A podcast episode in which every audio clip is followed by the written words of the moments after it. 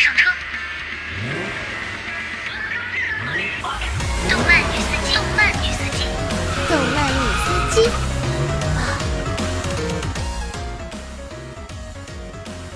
一万光年的老司机们，大家好，这里又灵，又到了每周五动漫女司机发车的时候了。大家是不是已经锁定频道收听了呢？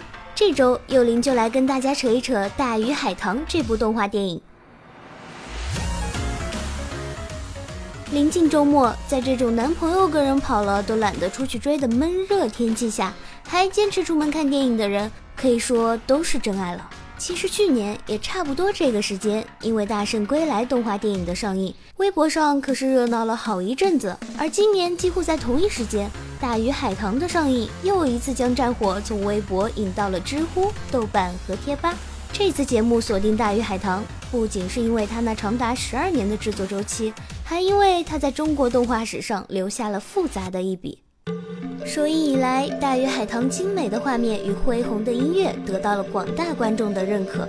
可紧接着就有人爆料，《大鱼海棠》的动画部分外包给了韩国团队，音乐部分外包给了日本团队，而真正全部由国人负责的编剧部分却受到了多数影迷的差评。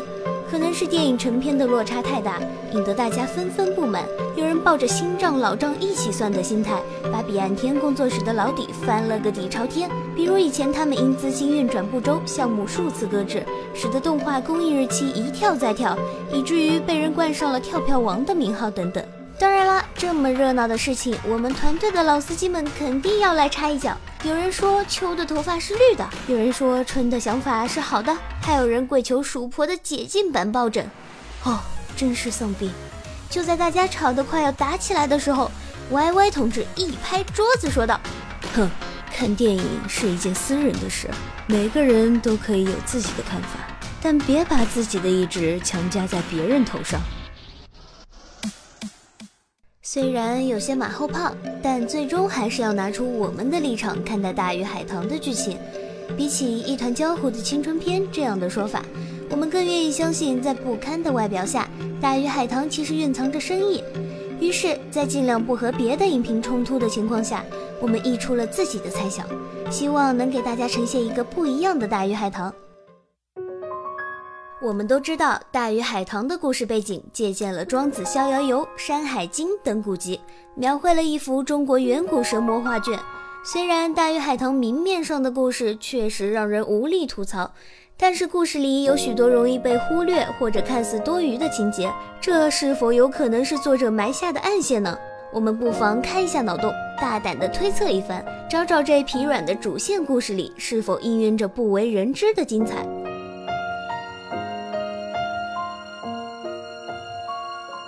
首先就是全篇一以贯之的规则，无论是鼓楼正堂的牌匾，还是掌管者们口中的言语，无一不强调着冥冥之中的规则才是万物的主宰。这一点正契合了我国最原始的价值观。而这些融进故事里的规则，首当其冲的就是生死轮回。每个人都从海而来，死后归海而去。这里的海其实是精神层面的海，代表着根源。人在现实生活中以人的形象繁衍生息，而在精神世界的海里则化作一条大鱼。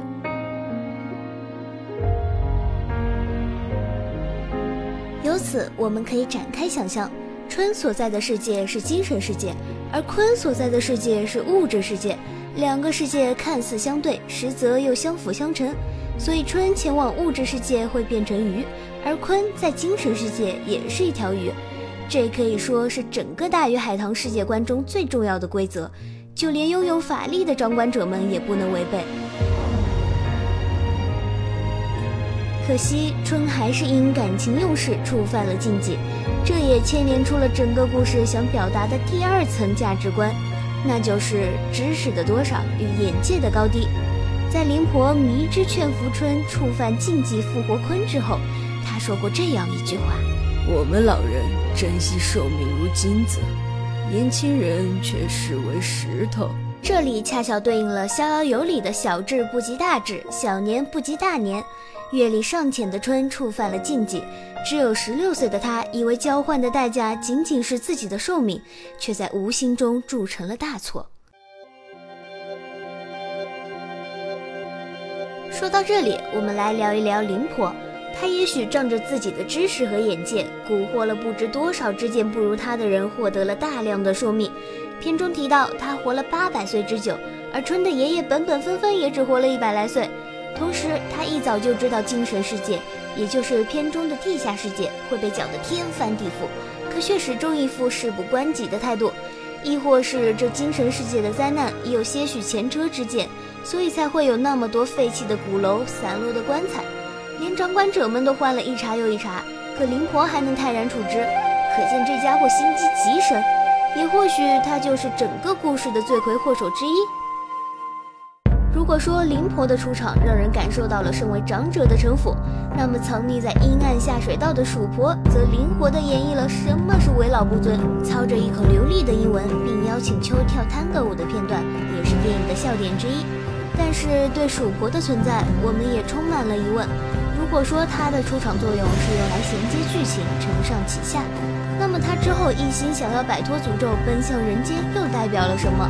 这里我们不妨再展开一下联想。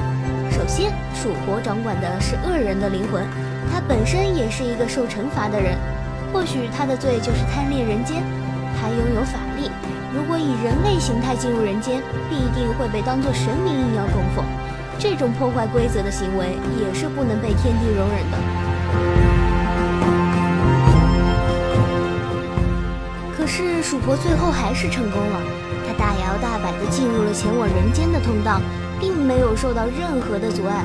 和灵婆相同，两个人都是掌管灵魂的重要人物，各自打着如意算盘，最后也都如愿以偿。这一点在片中没能看到相应的解释。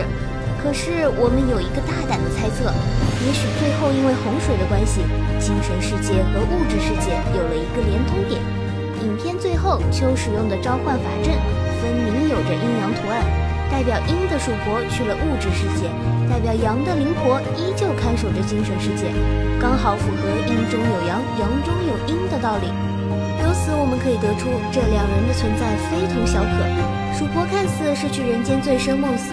实则是因为世界被改变了，他必须做出相应的改变，为的是让生死轮回秩序继续维持。又或许这两人早已看淡世事沉浮，他们不会因为别人的夸耀而兴奋，也不会因为别人的责难而沮丧，对自我和外界的界限有着清晰的认识，也用这种态度维持着生死轮回的规则。如果说灵婆和鼠婆是知识和眼界的高层次代表，那么春和秋或许就是无知的典范，甚至秋还很有可能是凌驾于掌管者之上的天神。但是人物设定中，他们身为孩子的无知无畏，在苍白的台词和生硬的表情映衬之下，显得尴尬无力。当然，对于网上很多说出绿茶婊和备胎的声音，虽话不至此，但是影片全程使用在孩子们身上表达的露骨台词。让拥有着宏大背景的故事落入俗套。片尾春对秋一分钟发两卡的举动，直接让我在电影院里笑出了声。那说到这个片子的感情线，我们幕后黑手 Y Y 在看完片子之后就曾吐槽：哼，与其相信春和坤之间有爱情，还不如祝他赤松子和祝融哥哥顺利牵手成功。当然，作为一个路人，不可否认的是，这是一部有瑕疵的诚意之作，画面和音乐的视听效果感觉很赞。而作为电影，剧本有待打磨，依旧是在消费国人的情怀。提到情怀，又不得不提去年同期的《大圣归来》，两者的剧情都有着让人迷之尴尬的问题。不过从作画质量上来讲，《大鱼海棠》的画面是优于《大圣归来》的，国人的硬技术上去了。但是讲故事的能力没能得到升华，并不是每一个观众在观影前都会仔细了解这部动画的时间线和世界观，也并不是每一个人都会抓住影片里的细节反复看。因为如果没有一个浅显易懂的故事做铺垫，谁会无聊到去一层一层的剖析内部的含义？《大鱼海棠》明显是一部需要带着说明书来解读的动画，面对观众日渐提高的观影标准。导演似乎还迷失在这个长达十二年的梦里。其实狠下心去批评一部走在进步道路上的国漫，这其中的痛都痛在国人自己心里。国内的团队没有日本业内人士的成熟，也没有迪士尼动画特有的文化植入模式。我们能做到的就是静下心讲一个故事，一个好的故事。